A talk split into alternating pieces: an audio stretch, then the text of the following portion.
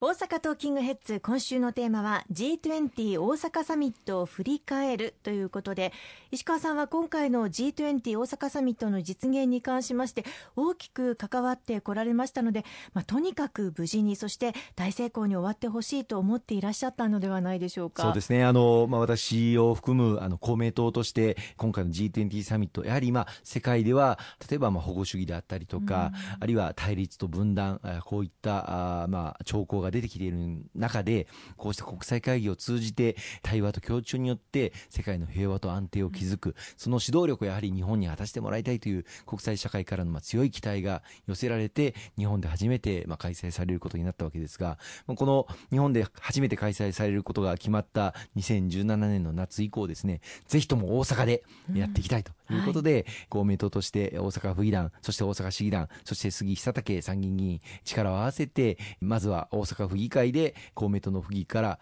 知事にぜひ大阪手を挙げましょうよということを呼びかけてもらい、知事としても手を挙げることを決意をしていただいて、まあ、その後福岡や愛知も手を挙げましたけれども、我々公明党、有党自民党に働きかけて、官邸に陳情に行ったんですよね。菅官房長官、ぜひ大阪でやらせてくださいということをお訴えをして、で最終的に去年の2月、安倍総理が大阪でやりますということを決めていただいたというのが経過でございました。またその後も、私も公明党として G20 サミット推進本部というのを立ち上げて、佐藤茂樹衆議院議員本部長、そして杉久武参議院が事務局長という体制で、この G20 大阪サミット成功に向けた様々な後押しをしてまいりました。まあ、まず一番やっぱり心配されたのは人員の確保だったんですよね。はい、これだけの大規模のサミットを行うには、まあ、警察も全国の県警の方々にご協力をいただいて、警備をやっていただく必要があります。まあ、それを束ねて指揮統制をする、まあ、大阪府警の様々な予算面、あるいは人員面の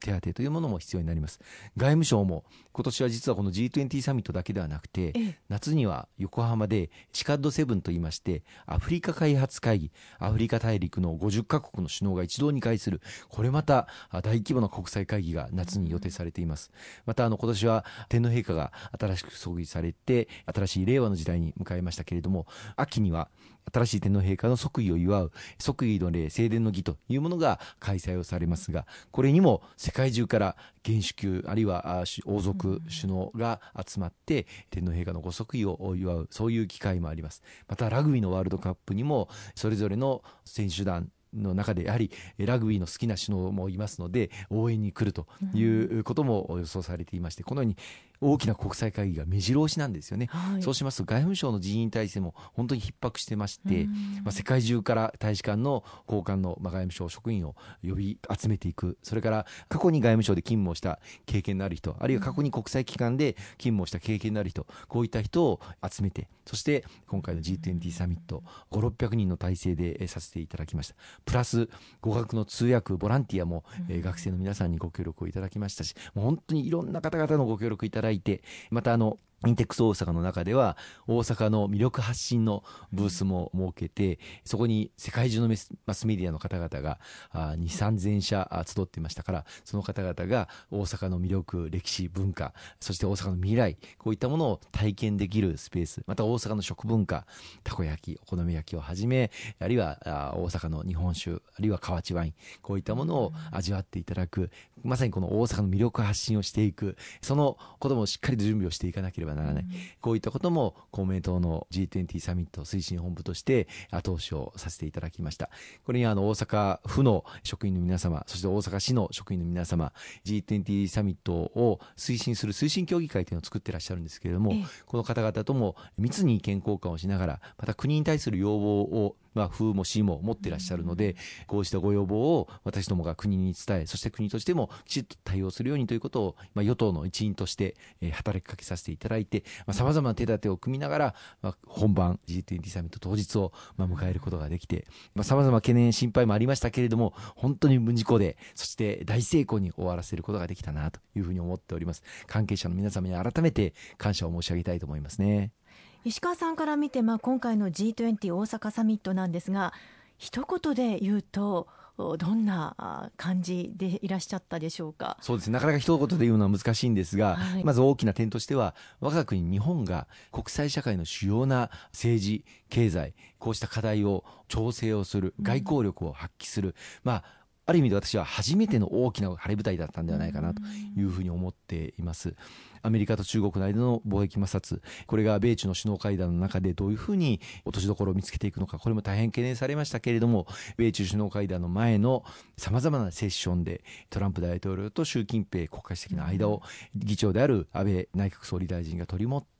お互いの親睦を深めるような交流も務めることができましたし、またあの、お互いが対立をする分野における取りまとめも、日本が汗をかいて文言調整をやって、最後の首脳宣言に取りまとめていく、まあ、この努力がやはり、えー、アメリカ側中国側もあここで日本の顔を潰してはならないという意識も働いていたんではないかなというふうに思います、まあ、米中の貿易摩擦、まあ、最終的な解決というわけではありませんけれども追加的な関税は当面見送るということそしてまた交渉を再開するという新たな、まあ、ステージに踏み出すことができたということは外交的な大きな成果だったというふうに思っています。またあの大阪首脳宣言以外にも実は大阪の名を冠した国際的な枠組みをいくつか作っていただくことができたんです、はい、率直に申し訳ないこれは私がずっと外務省あるいは各省に働きかけをさせていただいてたことなんですが、うん、せっかく大阪で G20 サミットをやるんだから大阪の名を冠した国際的な枠組みをまあ、大阪の名を冠した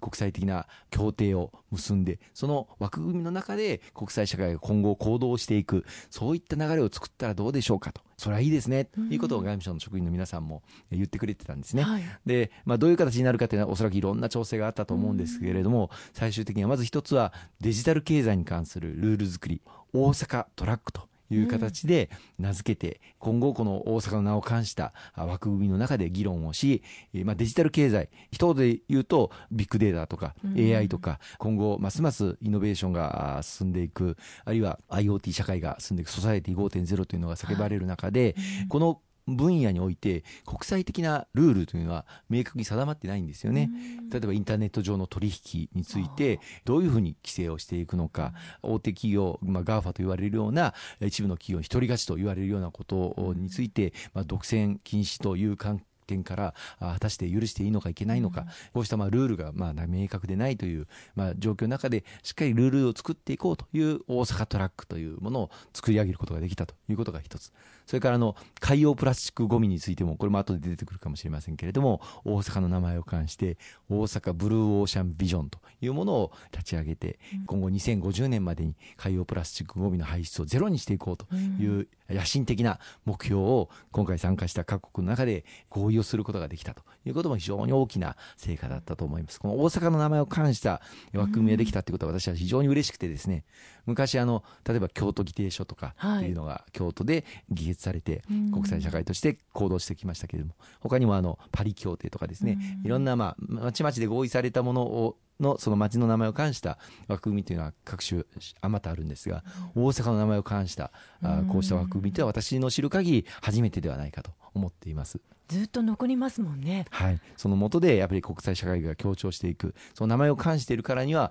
大阪の我々責任があるという思いで後押しをしていきたいと思っています。ありがとうございます。後半も引き続きお話を伺っていきます。